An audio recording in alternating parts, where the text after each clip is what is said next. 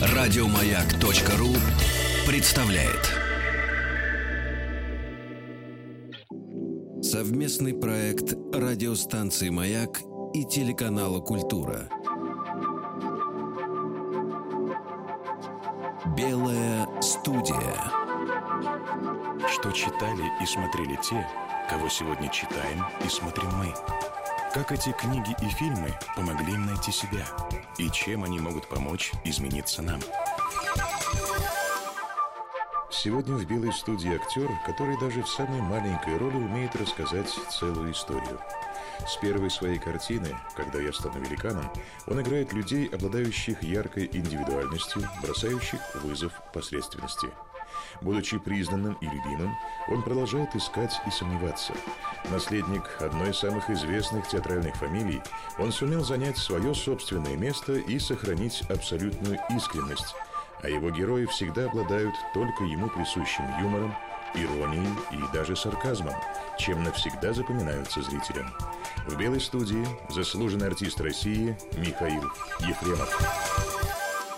Михаил Олегович, мы вас э, долго ждали. Очень рады вас здесь видеть. Спасибо, что а, пригласили в такую белую студию. Мы начинаем с детства, с детских впечатлений. Понятно, что вы были со всех сторон окружены культурой в разных ее проявлениях. Но из сказок вот вы назвали «Снежную королеву». Нет, тогда очень это кино как-то запало. Вот где и Кай, и Герта, и маленькая разбойница и снип-снап-снор. Ну, в общем, я думаю, что на меня это воздействие Андерсона в то время, как раз вот, наверное, мне и было там 9-8 может быть, 7 лет, не знаю. Вот в какие-то такие времена. Оно было на меня, наверное, очень похожим, как воздействует сейчас Гарри Поттер на детей, или как на мою старшую дочь Анну Марию. Год-два назад она была ярой Толкин. Угу. Я Толкина пытался читать раз 10, но я, я не тоже. врубаюсь. И читать, и я, смотреть. Наверное, в этот мир, что ли, не пускает меня, не знаю. Или я в него не очень верю. Скорее всего, так. Потому что я, наверное, подрос. А вот тогда вот Андерсоновский мир, он для меня, наверное, то же самое, что вот для современных молодых людей с гаджетами и со всеми делами, о которых мы представить себе не могли, наверное, уже должно быть что-то более самостоятельное. Потому что Андерсон все-таки он европейский, христианский писатель. Вот вы очень точно сейчас сказали христианский писатель. Он заканчивает даже цитаты из Евангелия «Снежную королеву». Он заканчивает словами, что царствие тех, кто уподобится детям. Это вот э, слова, которые бабушка как раз читает в самом конце. И Кая и Герда, которые выросли к финалу сказки, они понимают, что вот эта их детская дружба и вот эта любовь, она всегда будет с ними. Конечно, и поэтому, наверное, он ближе мне был. А сейчас, ну, поскольку мир убыстрился, все эти средства коммуникации развились очень сильно. И поэтому вот такая фэнтези-атака на сознание. А вот возможность как-то в этом быстром мире взять какой-то тайм-аут и отойти чуть-чуть в сторону. Вот вы сказали о том, что вы сейчас несколько дней провели в совершенно... Да, я провел в совершенно другом мире несколько дней. Я был на Афоне. Ну, я не поднимался на Святую Гору, но, в общем, я счастливым приехал оттуда. Счастливым в том смысле, что я там побывал, что я все увидел этих людей. И многие вещи стали, ну, как сказать, еще смешнее, чем были смешнее? Ну, потому что ко многому, что нас окружает, серьезно относиться, ну, сил нет. Тут либо рыдать, либо хохотать, потому что очень все как-то нервно, эмоционально. А вот побывавший на фоне, я подумал, что все-таки это не важно. А вот вы говорите, что вы счастливым приехали. Это просто вот это ощущение, которое у вас возникло, такое... Это и ощущение, но это и вообще паломничество – это работа. С другой стороны, вы сказали, стало еще смешнее. И сразу раз вот вы зашли... Ну, можно сказать, вы и смешнее, и радостнее, можно ну, сказать. Ну, понимаете, это разные вещи. Смешно и радостно. Просто когда вы сейчас сказали счастливый, вы это так сказали, у вас такое было в глазах, вот прям какой-то свет зажег. А потом вы как ну, будто потому раз что это другой и мир. опять это... спрыгнули на Конечно, вам. конечно. Там совершенно другой мир. Как говорится, я был на передовой, а сейчас в тылу врага. Там вообще вот по-другому, как в космосе, наверное. Не знаю. Ну, там другие принципы человеческого общения. И, конечно, это на меня произвело ну, огромное впечатление. Мне интересно, почему вы сразу ушли опять в тему смеха? Я ушел а... как бы в тему смеха, потому что, наверное, улыбка – это предупредительный оскал. И да. я уже понимаю, когда, вернувшись оттуда, я сыграл тут пару спектаклей «Анархия» и увидел, что окошко-то замыли замылилось, угу. которое было чистое. Ну, замылилось. Хотя там есть тоже, ну, сердечный момент в, Посыл. в этом спектакле. Сердечный, да. Помимо всего антуража и всего панковского прикида. И профессия у меня грешная. Вы сейчас сказали и про анархию тоже. Я вас видела как раз вот в один, видимо, из этих э, спектаклей, потому что я видела вас пару дней назад. Да, да, вот были спектакли. Вот вы говорите, замылился немножко взгляд от того, что вот вы, вы стали выходить э, с... Нет, он до этого еще забылился. У меня до этого был еще концерт в кинотеатре «Эльдар», встреча со зрителями. Вообще, ну, как э, в миру в этом грешишь много и даже не осознаешь. А в там это понимаешь, и в сравнении такое, ну, как бы я прихожу в себя или наоборот м, за себя пачкаю. Ну, Я не знаю, в этом не разобрался. Я в этом, в этом люди, наверное, всю жизнь разбираются. Просто мне так кажется, что интересно, я же не знала, что вы ездили, да, на Афон, но просто у меня вот все говорят там, что вы похожи на отца и так далее, и так далее. А вы сами проводите такое разграничение, что ваш отец это актер-человек, а вот вы актер, и вот поэтому вот у него... Ну, я там- кривляка, конечно. Да, что вы кривляка. А мне кажется, что вы не кривляка. Что вы очень как-то, ну, честно, то есть вы очень талантливо кривляетесь, если это так называть. Вы э, блистательно это делаете.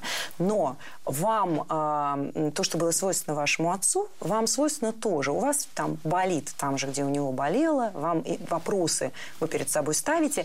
Но в наше время вот эти слова такие пафос. Ну, что ты будешь говорить о таких пафосных вещах? Ну, я не думаю, что это пафосная вещь человек. Говорить о человеке, э, вот что, наверное, для Олега Николаевича, да вообще, наверное, для школы художественного театра это важно прежде всего. Говорить о человеке, о его грехах нравственности, чему любви, падении, взлетах. О человеке. Это же интереснее всего. Говорил очень просто. И даже говорил, что так просто-то? И все, что ли? Вот, вот, вот так. И, и всегда думалось, что он сейчас что-нибудь скажет такое, вот как такое. И никогда этого не происходило. Всегда очень просто. Все было внятно, понятно. И смешно чаще всего тоже. Ну, такой живо смешно, живо. Мгм. А почему тогда вы говорите, что это разница между вами? Чем тогда, собственно, вы от него? Почему он актер-человек, а вы, как вы себя называете, Он кривляк? строитель. Он строитель, организатор.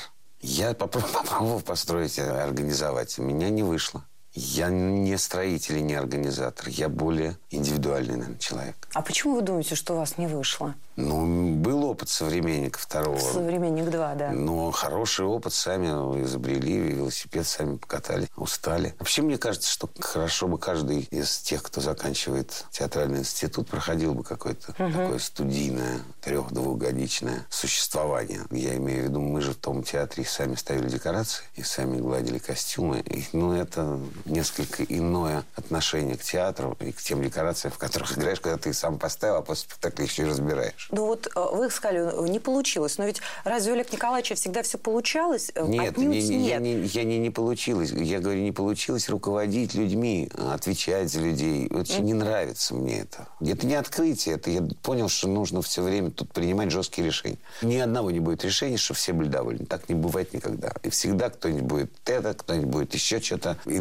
начнется. И вот все, что мы, в общем, видим вокруг, то и будет. И я этого не хочу. Вообще, наверное, человеку, за исключением каких-то редких таких, ну, желающих чем-то поруководить, вообще-то свойственно не хотеть это делать. Ну, условно говоря, Олег Николаевич, я не думаю, что для него было важно руководить. Просто для него были так важны какие-то художественные задачи, Да, да, да, которые- да, что да. он, в общем, где-то даже испытывая некий дискомфорт. Ну, конечно, да? жертвовал, жертвовал. Вот я не жертва, а он жертва. Потому что он жертвенно относился к театру. Для него это было вот все. А вы относитесь к жизни важнее, чем к театру? То есть для вас жизнь важнее, чем театр? Ну да, у меня, потому что я не могу сказать, что я последний. С 97 года я не работаю в репертуарном театре. Это совершенно другое. Я поставил за это время, там спектаклей несколько, но это, когда я ставлю спектакли, тоже я выпадаю из такой обычной жизни кинематографической, там, телевизионной, родительской. Ну, я и так не особо в нее впадаю, честно говоря. Но чтобы поставить спектакль или сыграть в нем, нужно все-таки освободить хотя бы полгода. Ну, Это даже не вопрос времени. Ну, я в таком возрасте, что вопрос времени уже стоит. Ну, какой ваш возраст? Ну, заполтос, все уже с ярмарки А поехал. вы сказали, что вы Толстого вот не любили, не любили. Это вы говорили, вам не было еще 50. Вы сказали, потому что мне 50 исполнится, и я начну его понимать. навер- Наверняка. Ну, вот вам исполнилось? Ну, не- вот, ну, не знаю. Пока нет? Честно я скажу. Мне нравится Чехов. Как-то в нем нет ни Толстого, ни Достоевского. Может быть, если он мне нравится, я не знаю. Ну, я прекрасно понимаю, что наверняка, когда лежишь, мечтаешь, читаешь вот это, и вот так все последовательно идет, приятно так катится, размазывается. Или у Достоевского немножко тревожнее, но также все, ну, как-то так вот поколет тебя еще, угу. покорябает. А у Чехова как? А у Чехова так грустно и понятно. Что смешно? Вот у Чехова самое удивительное, что улыбка от каких-то человеческих несоответствий, что ли, своим запросам, несоответствий своему месту, несоответствия своей любви. Это очень интересные человеческие такие планы. Вы так тонко говорите, и ведь это же видно в том, как вы играете. А вот этих вещах, вот о грусти, да, которая есть у человека, такая неизбывная. Ведь Чехов, он действительно называл комедией. Все думают, почему комедии? Вот Потому вы сейчас очень врач. точно. Он врач. Прежде всего, он врач. Вот берешь, читаешь. Или когда играешь его, это тоже космическое ощущение. Вот Никогда раз... непонятно было, вот когда я играл Треплева, никогда я не понимал, как я сыграл хорошо, плохо, чего было куда-то там улеталось. А что вы сами чувствовали про Треплева? Ведь можно сказать, что он талантлив, а можно сказать, что он, наоборот, бездарность, э, которая ну, можно, возомнила... Можно и так сказать. Э, и мучает всех. Поскольку русский психологический театр, он основан на реальности, на реалистичности, Олег Николаевич Ефремов, репетируя со мной, ну, говорил, вообще у него сейчас спектакль произойдет. Перед спектаклем он вообще нервничает. У него сейчас будет спектакль.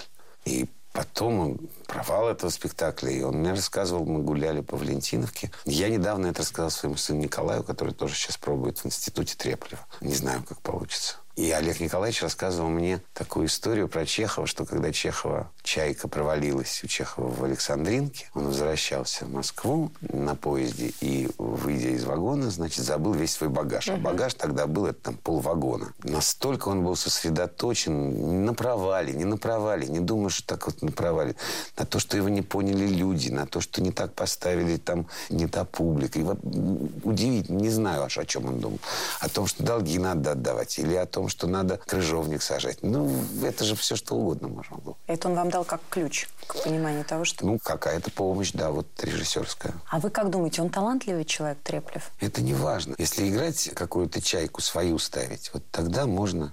Чехов вообще он располагает ко всему. Там можно придумать все, что угодно. А если не придумывать, то он вот так, как раз вот эта струна извинит. Чем Чехов велик, что все что угодно может быть. Можно с любого места начать пьесу «Чайку», и она также и будет все равно целая. Белая студия.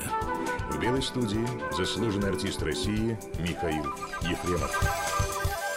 А вот э, Олег Евгеньевич Меньшиков, которого вы называли как одного из артистов да, да. вам и близкого, да, очень и, хороший, да. и человек артист. А вот он говорил, что обязательно должна быть тема у да, артиста, конечно, конечно. с которой он движется. Вот у вас есть такая тема? Я про себя не могу так сказать. Если я про себя так начну думать и говорить, я сойду с ума.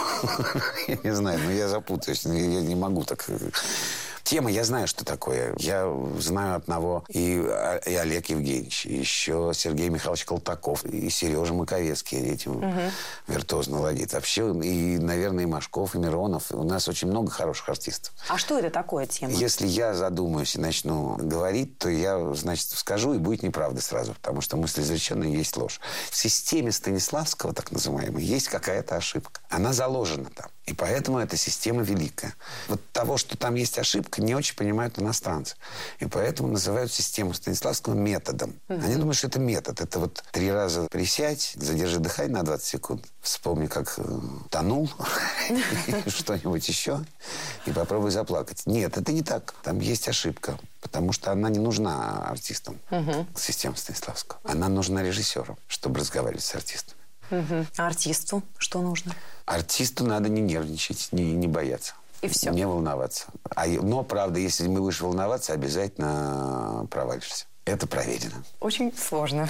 Нет, ну это, провер... это проверено, действительно, когда было несколько раз, когда казалось, что сейчас будет просто, ну, сейчас мы выйдем, так, и так бабах, как в яму. То есть немножко надо все-таки себя так как-то перед выходом на публику. Ну, нервничать хорошо, по-моему. А вы говорили, что вот Олег Николаевич, он вам советовал не спеши. Вот у него был для вас такой совет. Это что имелось в виду? Ну, что я очень спешу, чтобы я был основательней, не торопыга такая. Ну, не знаю. Но у вас- Ну, понятно, абсолютно. Я мальчик был живой и хулиганистый, и юноша я был хулиганистый, и молодым я был тоже не, не сахар.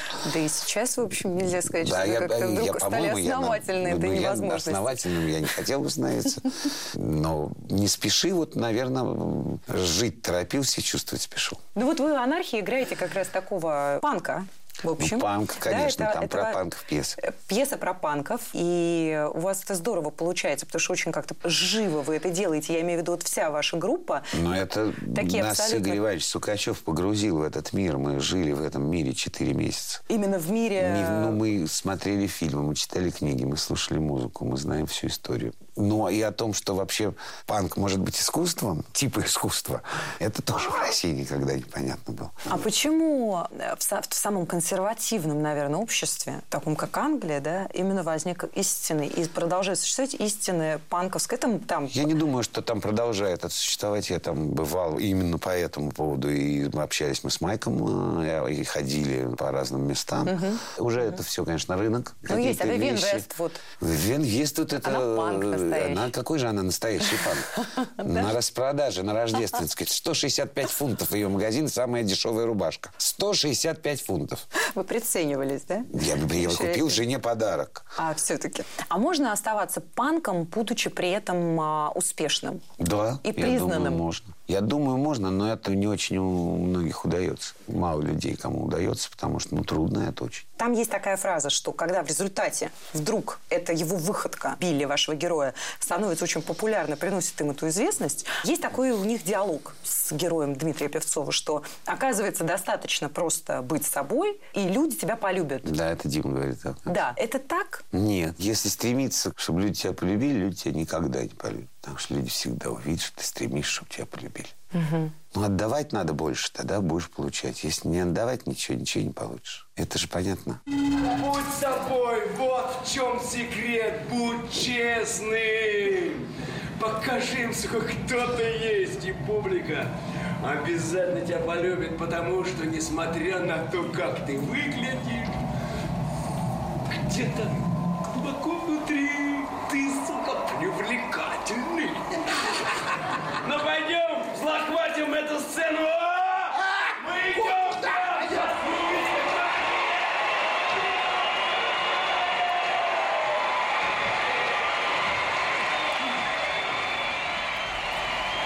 Ты всех предал. Я надеялся использовать тебя как оправдание, но теперь я сдаюсь. Ты продался. Я устал.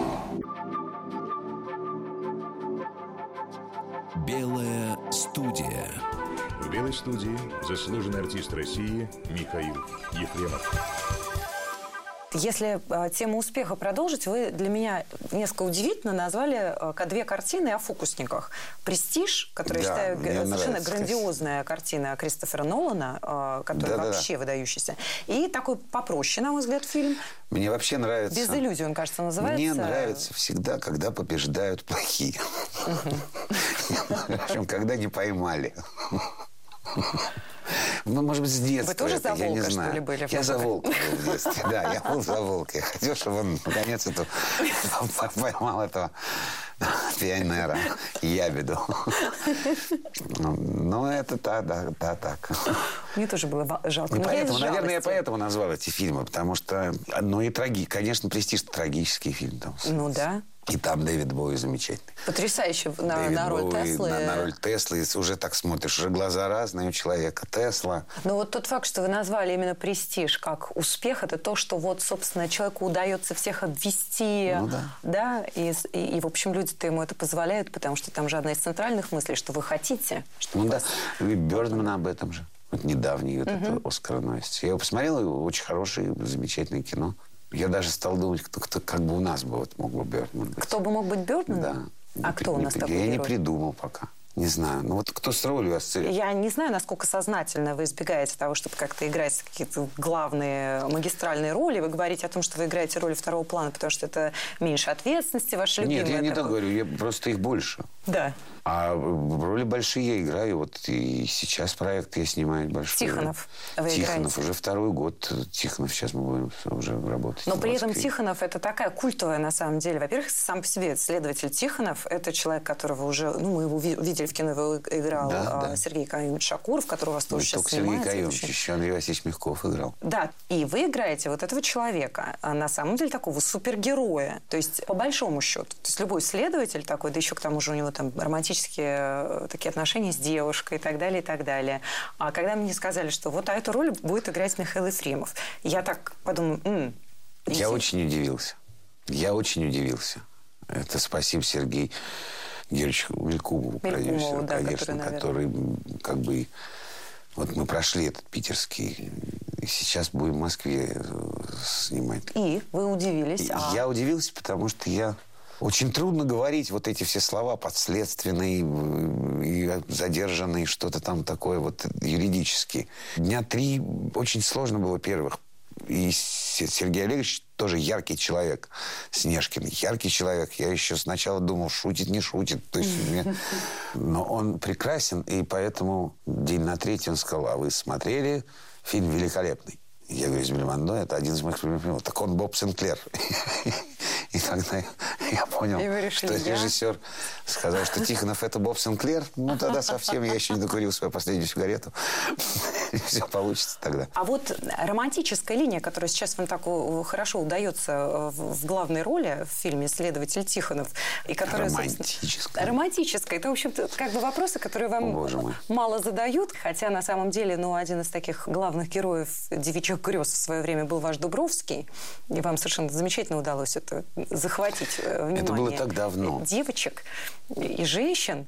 А вот. Ну а что, это же никуда не, не, не уходит, взгляд, э, глаз. Вы назвали фильм «Романс влюбленных» как картину, где, которая, как вам кажется, такой да, фильм о любви. Такая страстная картина, эмоциональная очень. Она тогда, я помню, я посмотрел две картины тогда в Месхоре, в открытом кинотеатре. «Романс о влюбленных» и «Генералы песчаных карьеров» известный. И «Романс о влюбленных» победил тогда безоговорочно «Генерала песчаных карьеров». Хотя там и курили, и лежали в ванне с будузаном вбитым с, с сигаре- с сигарой. Там воровали часы ногами на пляжах. Там Бразилия и все такое, любовь и песня. Но роман о влюбленных настолько был как не кино, как что-то... Мне, наверное, как театральному, что ли, мальчику понравилось очень. Потому что там очень... э, Театральный ход, Мгм. наверное, из-за И этого. пение, и... Да, да, наверное, может, из-за этого. А то, что там все-таки история любви, она, ее нельзя назвать счастливой. Или да, можно? да, да, не, нет, она трагическая. Она трагическая. Ну вот, например, если взять Дубровского, да, то там же тоже любовь не реализуется в результате, да, это фактически Ромео и Джульетта на такой как бы русской трагической почве. Там момент все-таки мести, момент того, что он отказался от мести. Прощение.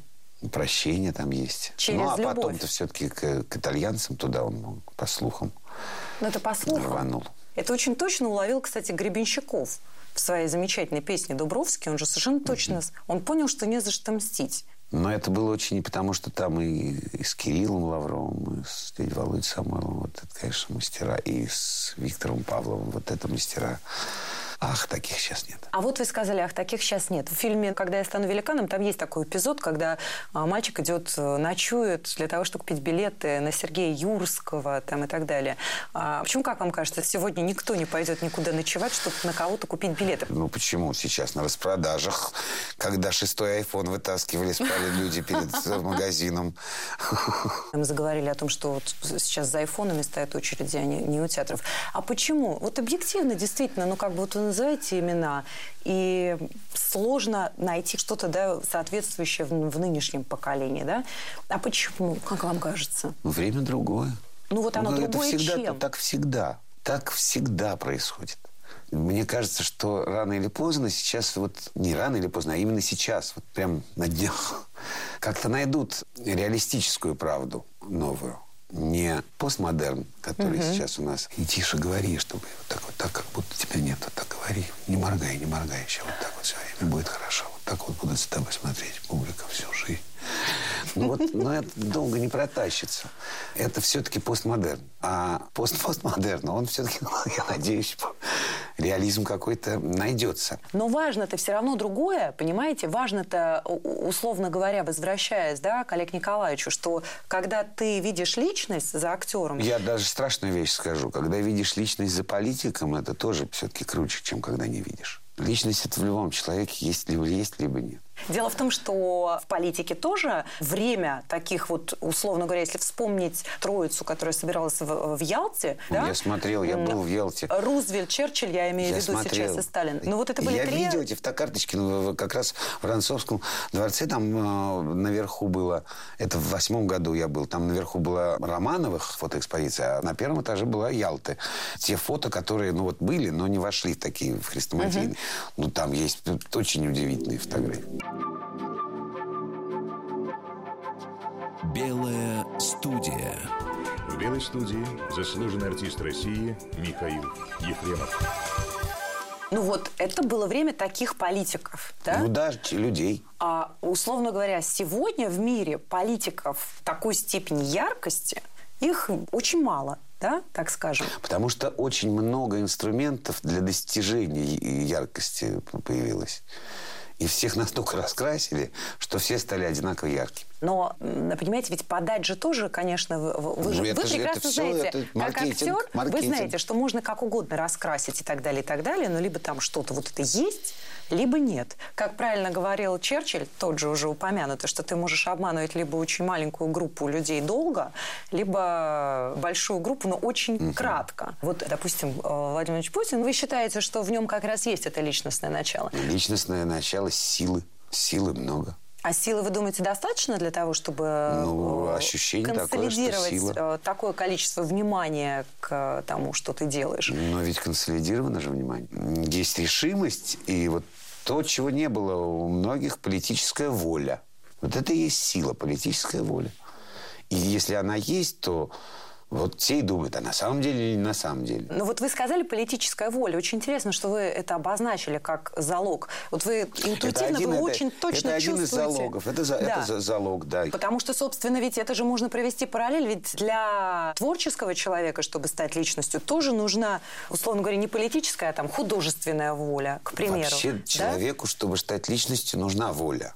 Знаете, есть такое вот выражение американское, конечно, потому что у них все же, они же и про успех, и вообще. А вот если бы вы знали, что у вас точно получится, какую бы одну вещь вы сделали. Например, если бы вы точно знали, что у вас получится отличный театр сделать. Точно знали, да что... Я точно знаю, что у меня получится. Ну? Я точно знаю, что у меня получится отличный театр. Но чтобы этим заниматься, мне придется входить в взаимоотношения с людьми э, на те темы, которые будут конфликтны. Не хочу я этого. Я лучше что-нибудь другое поделаю. Театр – это прекрасно, когда так... Но в нем так много, скажем так, жизненно человеческого такого. Я не имею в виду какие-то там э, грязные вещи. Я имею в виду эмоцию. Артисты очень эмоциональные люди. У них эмоция, конечно, бежит впереди. И это, конечно же, дети. Поэтому и, и это очень сложно. А дети, вы, вы сказали, вот ваш учитель, он говорил, что нужно обязательно сохранить в себе, мне очень слово нравится. Да, Андрей Алексеевич Попов, да, детизм, детизм. он такое слово назвал. Вы его, судя по всему, сохраняете, в общем, все эти годы после окончания э, театрального вуза. Просто я пытаюсь, ну, не надо серьезным быть. Я имею в виду, не надо быть серьезным в общественном пространстве. Угу. В общественном пространстве надо быть радостным и веселым. А где надо быть серьезным? А это, пожалуйста, вот, уединись или с единомышленниками, или, может быть, серьезную музыку послушать, приходи. Или в храм зайди, или на выставку помолчи. Вы бываете где-то серьезным? Ну, где-то и бываю серьезным. Конечно, я сейчас серьезный достаточно. Просто часто-часто вспоминается фраза Гурина, что все самые страшные угу. вещи на свете совершились именно с этим выражением лица. Но Мюнхгаузен-то он был очень серьезен в своих... Это Горин, это не Мюнхгаузен. Мюнхгаузен, э, Горинский Мюнхгаузен, он же был очень серьезен, ведь, условно говоря, он готов был потерять любимую женщину ради того, чтобы дать людям этот лишний день. Разве это не серьезно? Прометей. Понимаете? То есть идея Мюнхгаузен э, хорош не тем, что он летал или не летал на Луну, да? Он хорош не тем, что он все время улыбался. Он хорош тем, что он улыбался, хотя внутри у него вот так все было. Мне так кажется. И это тоже. И это тоже. Вообще хороший персонаж очень. Похож на вас? Нет, не думаю. Я там скорее из этих, кто там пляшет. Панки, что ли? Ну, там музыканты мне очень нравятся в этом фильме, которые все время появляются где-то играют. Совместный проект радиостанции «Маяк» и телеканала «Культура».